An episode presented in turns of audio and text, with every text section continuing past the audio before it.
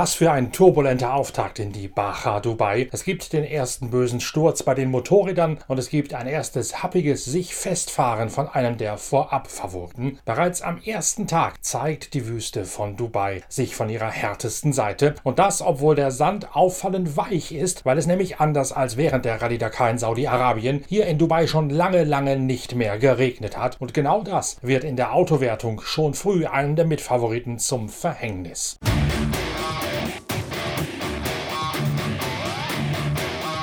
Die Baja Dubai unterscheidet sich in mehreren Facetten ganz deutlich von der Rallye Dakar, dem großen Flaggschiff des Marathon-Rallye-Sports. Eines jener Elemente, die völlig anders sind, ist die Art der Beifahrer zu arbeiten, zu navigieren und mit dem Roadbook umzugehen. Das erklärt Dirk von Zitzewitz als Co-Pilot von Khalid Al-Qasimi in einem ehemaligen Werks-Peugeot, einer der Mit-Sieganwärter. Da kann ich sagen, dass die Navigation hier ganz anders ist als bei der Dakar. Hier ist der Fokus in erster Linie auf dem GPS. Viele Wegpunkte sind offen oder selbst wenn mal ein Wegpunkt nicht offen ist, dann dauert es nicht lange, bis er geöffnet wird. Also die Abstände zwischen den Wegpunkten sind sehr gering. Das heißt, man hat die meiste Zeit ein offenes GPS. Ähm, das heißt, der Richtungspfeil im GPS ist da und der zeigt dir den Weg zum nächsten Wegpunkt, den du fahren musst.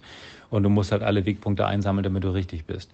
Bei der Dakar ist es ganz anders. Man hat deutlich weniger Wegpunkte und die sind alle Mask Waypoints, sagen wir dazu. Also Wegpunkte, die erst ähm, sich auf dem GPS zeigen, wenn man sich auf 800 Meter an, an das Zentrum genähert hat. Ähm, also bei der Dakar musst du viel mehr nach Rotburg fahren, aufs Rotburg achten und nach Rotburg navigieren. Und hier kannst du viel mehr nach GPS navigieren. Das ist so ein bisschen so, ein Mix-Max. Ähm, bisschen ähm, muss man sich umstellen. Ich bin lange keine Baja gefahren, vor allem nicht so eine mit so einem offenen GPS. Ähm, habe mich anfangs für mich, für mein Gefühl schwer getan, aber das, ich meine, das bekommt der Fahrer ja nicht mit. Aber wir haben es auch überall richtig gefahren, nicht falsch verstehen, sondern es, es, äh, ich musste mich ganz schön konzentrieren um, um, für diese Umstellung. Aber grundsätzlich ist die Navigation mit dem offenen GPS viel einfacher natürlich, als ähm, nach, der Rot, nach dem Rotbock zu fahren. Warum man das macht bei der Baha, also allgemein soll beim Baha die Navigation nicht im Vordergrund stehen, nicht so wichtig sein. Das ist Punkt eins. Punkt zwei. Ähm, das Gebiet, in dem hier in Dubai in der Wüste gefahren werden darf, ist nicht so wahnsinnig groß. Und das heißt, dass wir in diesem Gebiet viele zickzack kleine Schleifen, Runden fahren. Ähm, und da kann man es nicht riskieren, will man es nicht riskieren, dass man, dass wir, die Teilnehmer, uns irgendwo in der Wüste entgegenkommen. Und deswegen ähm, gibt man uns mehr Hilfe über das GPS, damit wir uns eben nicht verfahren, damit wir nicht plötzlich über irgendeine Düne rüberkommen und einem anderen Teilnehmer aufs Auto oder aufs Motorrad springen. Das soll nicht passieren, daher praktisch ein offenes GPS. Bei der Dakar werden viel mehr Meter gemacht, es geht mehr in Anführungszeichen geradeaus, aber man fährt nicht ganz so viel Zickzack in den Dünen. Und daher ähm, darf der, die Navigation wesentlich anspruchsvoller sein. Ihr habt es in unserem Vorschau-Video auf Pitwalk TV, dem Online-Fernsehkanal von Pitwalk, wahrscheinlich schon gesehen. Dort hat der Rallye-Leiter Mohammed bin Sulayem bereits angekündigt, dass das Gelände sehr schwierig sein werde. Viele kleine Dünen, schwierig zu nehmen, die schnell sind und man neige dazu, das Gelände zu unterschätzen. Dazu noch die extrem weiche Konsistenz der Dünenoberfläche, der Sandoberfläche. All das wird ausgerechnet. Khalid Al-Qasimi und Dirk von Sitzewitz beim ersten Start der beiden gemeinsam und beim ersten Start von Al-Qasimi hier in seinem Nachbaremirat Dubai schon früh zum Verhängnis. Direkt nach acht Kilometern sind wir in einer mittelhohen, aber sehr weichen Düne stecken geblieben beim, beim Hochfahren. Mit Vorderradachse waren wir gerade drüber. Dann wurde es einfach zu weich. Dann haben wir versucht, rückwärts runterzukommen. Und das war so weich, das ganze Auto ist abgesagt im Sand trotz ähm, Jacks und so weiter haben wir es nicht geschafft, da rauszukommen. Also ich musste raus aus dem Auto. Ähm, habe zuerst alleine draußen geschaufelt und ähm, Sandbleche herangelegt und wir sind trotzdem nicht rausgekommen. Dann ist auch Khalid aus dem Auto raus. Haben wir zusammen zu zweit da weiter ge gebaggert und, und rum, rumgedickt im Sand. Ähm, ich glaube, wir haben circa zehn Minuten da verloren. Das war also echt Nightmare. Das war so schlimm, habe ich mich schon wirklich ganz, ganz lange nicht mehr festgefahren und ich weiß gar nicht so genau, wann ich überhaupt das letzte Mal aus dem Auto raus bin, um um mich aus dem Sand zu befreien. Ich glaube, das war 2018 oder 17, also das ist lange her, Jahre her. Ähm, zuerst, als er da drin hing, habe ich gedacht, was ist das denn jetzt? Ich habe also gar nicht, gar nicht realisiert, dass ich jetzt aus dem Auto raus muss und schaufeln muss. Was, das kennst du gar nicht mehr. Ne? Naja, wie dem auch sei, also danach ähm, hatten wir ein bisschen Probleme, einen Rhythmus zu finden. Ähm, und es ist definitiv keine, keine Buggy-Strecke gewesen heute. Also Angekündigt wurde ja, dass es eine schnelle Etappe sein würde mit, mit kleinen bis medium Dünen. Also was die Dünen angeht, das stimmt. Davon waren jede Menge drin. Und die Etappe war dadurch bedingt nicht schnell, sondern sie war eher medium bis slow. Ähm, die haben uns zickzack durch diese Dünenfelder gejagt. Wir sind ganz wenig parallel oder auf schnellen Pisten gefahren. Das meiste war wirklich in diesen kleinen, spitzen, weichen Dünen und diese mit dem heckgetriebenen oder zweigergetriebenen Fahrzeug, sprich mit einem Buggy, einfach echt ähm, bescheiden zu fahren. Da kommst du kaum über den rüber, du kriegst keine Traktion. Ähm, da ist der Allrader wesentlich sicherer zu fahren, einfacher zu fahren und viel agiler ähm, als der Zweiradler. Also beim Zweiradler musst du wirklich aufpassen, wie du durchkommst, äh, damit du dich nicht festfährst. Und mit dem, mit dem 4x4 kannst du dadurch richtig attackieren. Also ein Unterschied wie, wie Tag und Nacht. Und die mittelschnellen bis schnellen Stücken, davon gab es halt viel zu wenig, hatten wir so keine Chance, da wieder was aufzuholen. Insgesamt also kein toller Tag für uns und mit dem Problem, die wir hatten, uns ist auch noch eine Feder gebrochen hinten rechts und hatten ein paar andere Kleinigkeiten.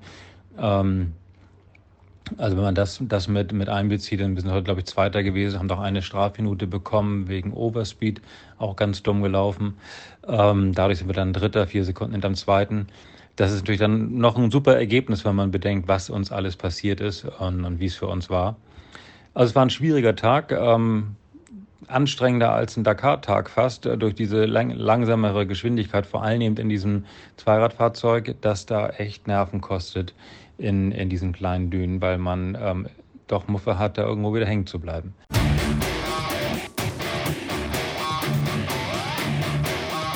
Und so wird's denn nichts aus dem vielfach erhofften Zweikampf um den Sieg zwischen Yazid al-Raji und Khalid al-Qasimi. Stattdessen drückt Yazid al-Raji der heutigen Prüfung eindeutig seinen Stempel auf. Er gewinnt mit mehr als 20 Minuten Vorsprung auf Yasir Saidan, seinen Landsmann aus Saudi-Arabien. Okay, uh, we uh, do it today well. Uh, we start the stage 190k. We win uh, the first stage. We uh, overtake Khalid Al Qasimi, but we don't see him in the stage. I don't know where in the dunes he stopped.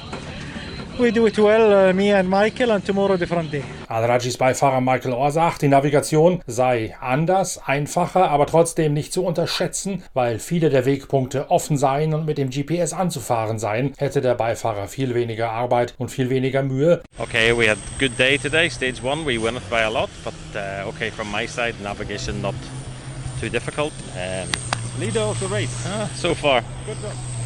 Uh, yeah, okay, a lot of the waypoints are open, but also a lot they close the waypoint, so uh, you not need to focus some places on the cap and make sure you do it well. But for us, we had no mistakes, and uh, the feeling not that we push a lot, but the stage is difficult, very physical for the body, a lot of big ditch and slow, sharp dunes, and it felt quite a long stage, but uh, we made no mistake and we have good result. Das heiße aber nicht, dass man sich nicht weniger konzentrieren müsse und der Job für ihn als Beifahrer sei deswegen ebenfalls wichtig, wenn auch anders als bei der Rallye Dakar. Toller Job von, von meinem Ex-Fahrer Yazid und seinem Stamm, Stammco-Piloten Michael. Ähm, souverän vorweggefahren, haben toll gewonnen. Ähm, war auch mit Ansage und war auch Pflicht. Also es wäre schlimm gewesen, wenn wir es nicht geschafft hätten. Überrascht war ich, dass wir den Saidan ähm, Mini mit seinem russischen Beifahrer hinter uns gelassen haben. Ich weiß nicht, ob sie sich nur in Anfang festgefahren hatten oder ob sie auch technische Probleme hatten, aber das Gerücht ging rum, dass sie einen Turboschaden hatten. Ähm, weil normal müssten sie mit dem Allradar deutlich schneller sein. Yassir Saidan büßt gleich auf den ersten Kilometern dieser Wertungsprüfung schon viele Boden ein, denn im weichen Sand vermisst er plötzlich den Ladedruck seines Turboladers im Mini-Allradler von X-Rate. Stage wasn't easy. Uh, small dunes, but it's uh, sharp, soft, and we have a problem with the turbo, so it wasn't easy to cross the dunes. Uh, we had lots of uh, problems, but we finally finished. That's uh, the good things.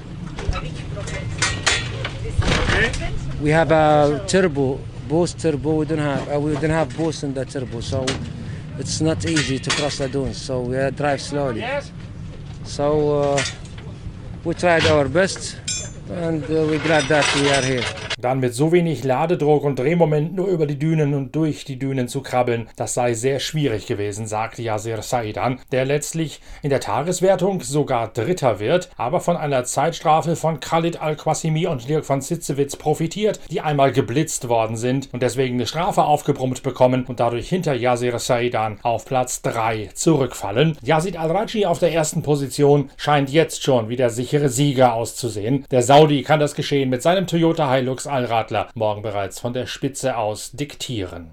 Dann haben ein paar Teilnehmer gefehlt. Ähm, ein Mini, der, der Führende in der Wertung sozusagen, der hätte zuerst starten sollen, war nicht am Start, weil das Auto noch in Saudi im Zoll hängen geblieben ist und nicht rausgelassen wurde.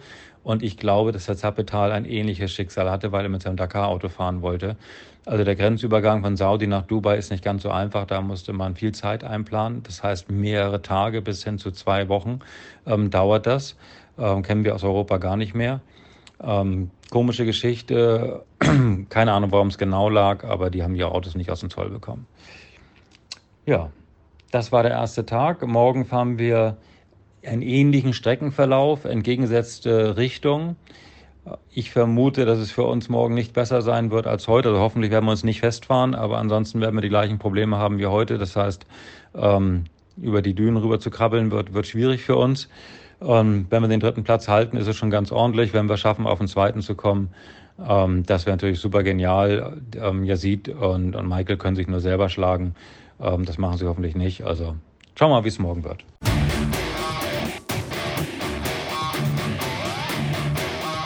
Bei den Motorrädern meldet sich Aaron Murray aus Südafrika nach seinem Crash bei der Dakar 2019 jetzt eindrucksvoll wieder zurück. Der Honda-Privatfahrer gewinnt die Tageswertung mit zwei Minuten Vorsprung vor seinem Landsmann Mark Ackermann, der eine Husqvarna fährt. Und dann Sam Smith auf einer Kunden-KTM, der hier in Dubai wohnhafte Brite, auf Platz 3. Einen schweren Sturz baut in der Anfangsphase Martin Michek aus der Tschechischen Republik. Der schlägt sich seinen Helm auf dem Lenkeraufbau an und muss deswegen sogar noch ins Krankenhaus Haus wird auf sein räumliches Sehvermögen, seinen Gleichgewichtssinn und die Beweglichkeit all seiner Gliedmaßen hingeprüft, ist allerdings unverletzt und mittlerweile wieder aus dem Krankenhaus draußen. Konrad Dabrowski, einer der Mitfavoriten, ist nur auf Platz 9, auf Platz 8 am heutigen Tage, sagt, er müsse die Abstimmung seiner KTM ändern, weil er auf den schnellen Passagen viel zu viel Zeit verliere und er sei nicht zufrieden mit dem Setup seines Bikes.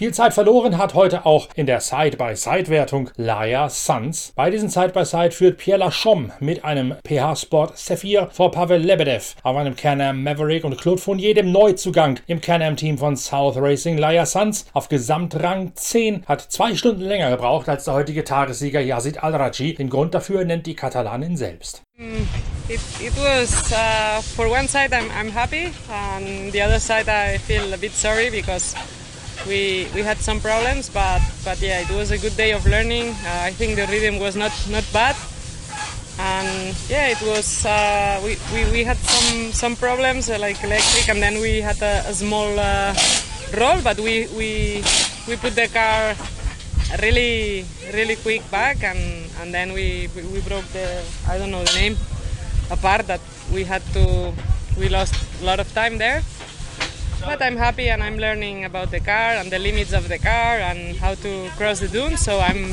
I had uh, good time and, and also Lucas did a great job. So I'm I'm happy. Zunächst also Elektrikprobleme, danach ein Überschlag, danach musste man noch lange Zeit etwas am kaputten Quad wieder richten, um überhaupt ins äh, kaputten Side-by-Side -Side natürlich wieder richten, um überhaupt ins Ziel zu kommen. Das sei auf der einen Seite sehr ärgerlich, andererseits hätte sie heute viel übers Fahren im Sand mit einem Auto gelernt und deswegen sei der Tag trotzdem noch einigermaßen zufrieden, wenn auch natürlich mit einem lachenden oder einem weinenden Auge zu betrachten.